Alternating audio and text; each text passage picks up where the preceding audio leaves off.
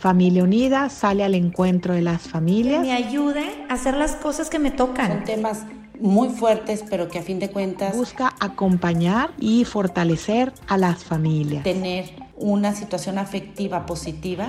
Y así Familia Unida se acerca a las diferentes etapas de la vida.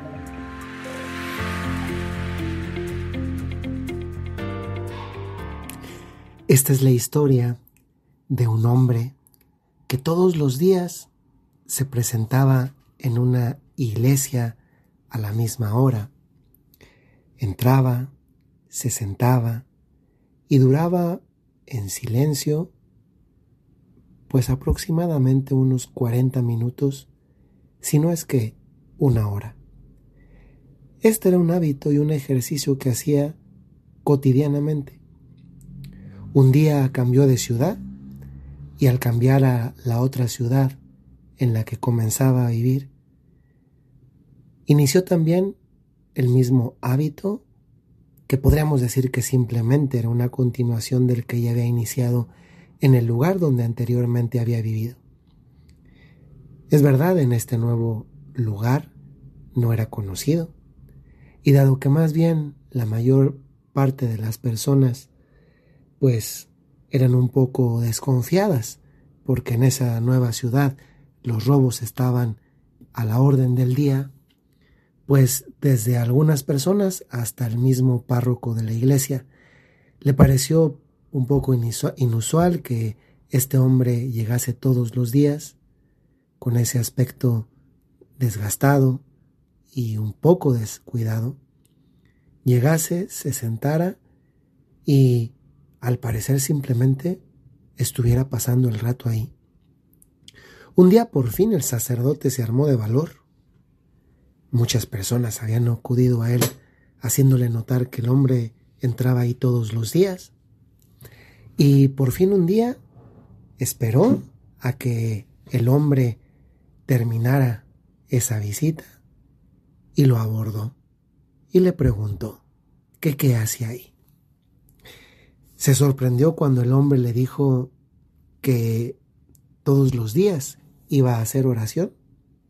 Y se sorprendió porque tal vez el mismo sacerdote estaba un poco más habituado a que la persona cuando hacía oración moviese la boca o se escuchase algún leve susurro al momento de hacer su oración. Este hombre era muy discreto en sus palabras, y también en sus expresiones externas. Cuando le contestó que todos los días entraba a orar, el sacerdote todavía un poco desconfiado le, le preguntó que cómo era eso posible dado que no lo veía siquiera mover los labios. Y este hombre, que ciertamente era un hombre pobre, trabajador, que todos los días llegaba al final de su jornada de trabajo a la iglesia para agradecer a Dios, le contestó con la sabiduría de la que viene de Dios.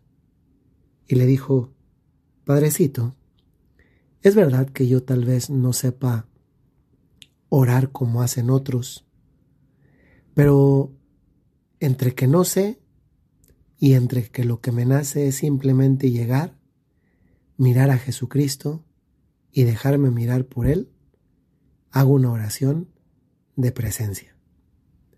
Con mi presencia le digo a Dios que estoy aquí. Y el sacerdote aprendió que había otro modo de orar que tal vez era más puro en su manifestación y posiblemente también más directo con Dios nuestro Señor. Esta historia trata de ilustrar la tercera gran recomendación que hace la Iglesia en tiempo de Cuaresma. Si anteriormente hemos profundizado en la limosna y en el ayuno, en esta ocasión lo hacemos en la oración. Posiblemente no es el primer podcast, plática, conferencia, charla, curso o seminario que hacemos o escuchamos acerca de este tema que es la oración. Pero tal vez sí es el primero, que trata de ir a lo esencial. La comunicación no es otra cosa que comunicación con Dios nuestro Señor. Y responde nuestra necesidad de orar a un aspecto constitutivo de nuestra propia condición humana, y es al hecho de que somos seres interrelacionales. Pero esa interrelacionalidad que en un principio parecería quedar colmada y satisfecha en nuestras relaciones con las demás personas, con el paso del tiempo y con la madurez que vamos logrando en esa misma escuela que es el tiempo, nos vamos dando cuenta que, que no es exactamente así porque aunque en buena medida esa condición de ser interrelacional, de ser un ser social, queda en cierta forma satisfecha con las relaciones que tenemos con otros, también es verdad que tantas veces es en los momentos en los que nos encontramos solos, donde comenzamos a experimentar esa necesidad de dirigirnos a un yo que es diferente a mí y que es Dios. Qué impresionante que tantas veces la oración, antes que una teoría, antes que una doctrina, es una experiencia que surge en el interior de nosotros mismos. Y es una experiencia que además es una experiencia necesaria porque en algún u otro momento de la vida nos vemos en la necesidad de acudir a Dios, de superar la concepción de un mundo centrado en nosotros mismos, hasta darnos cuenta que nosotros no somos el sol y que nuestra vida también gira en torno a Dios nuestro Señor, a ese Dios al cual también le puede hablar y me puede contestar. Y esa es la maravilla de la oración cristiana. No es, como sucede en muchas tradiciones orientales, que cada vez se introducen más en estas latitudes del mundo, en que se ve la meditación o la oración como una simple interiorización de cosas, como un simple reflexionar acerca de lo que sucede o de lo que siento, como un simplemente sentirme en paz conmigo mismo. La oración ciertamente no es eso. La oración en un sentido cristiano es comunicación con alguien diferente a mí, ante el cual me puedo situar, al cual le puedo hablar y al cual me puede al cual le puedo escuchar también.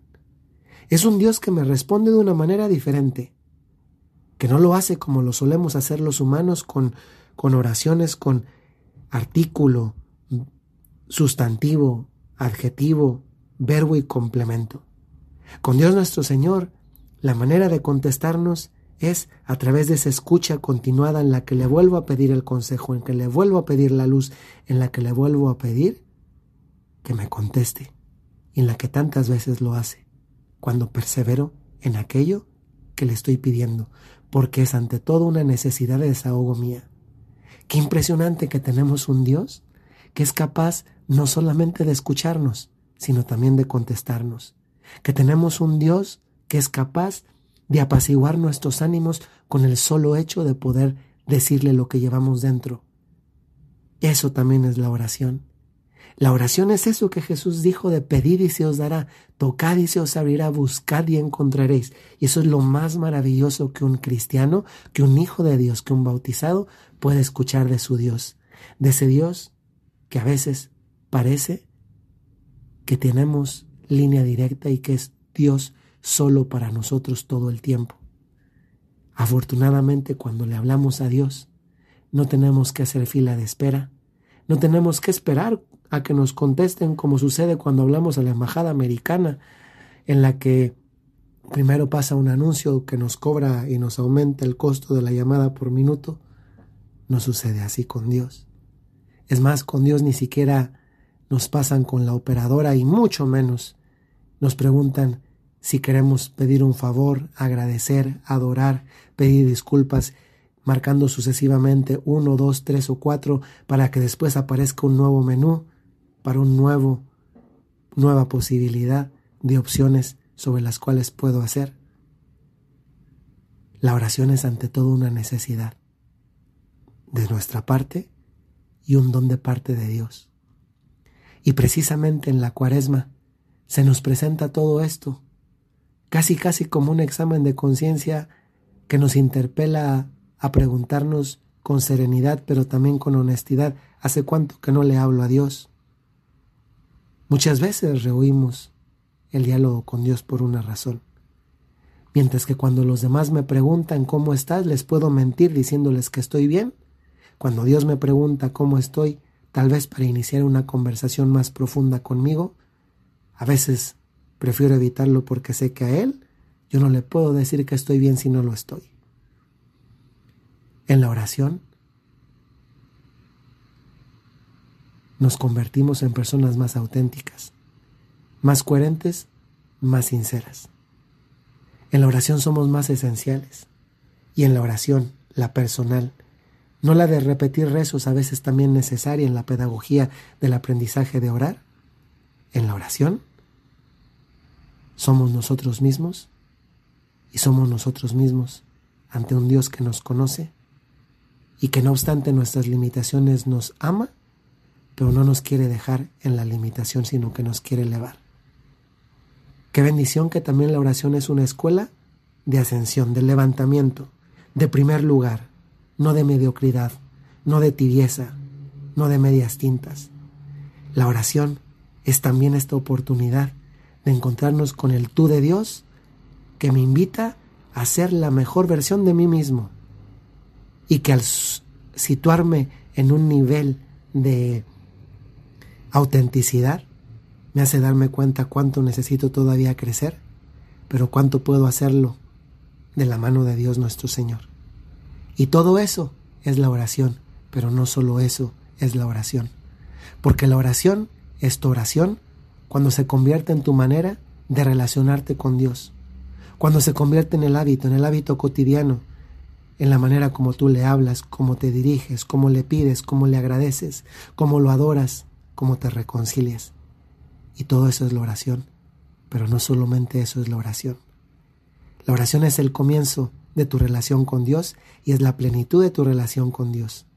Y en un tiempo como este, en Cuaresma, tenemos la oportunidad de pedirle a Dios, Señor, llévanos a un nivel de profundidad más grande, porque sé que eso, en definitiva, también contribuye a mi propia felicidad y a darte gloria en consecuencia. Y qué maravilla poder reflexionar hoy en todo esto, con todo esto, en un don que tenemos y que es el de, por gracia de Dios, poder dirigirnos a Él. Hasta la siguiente semana.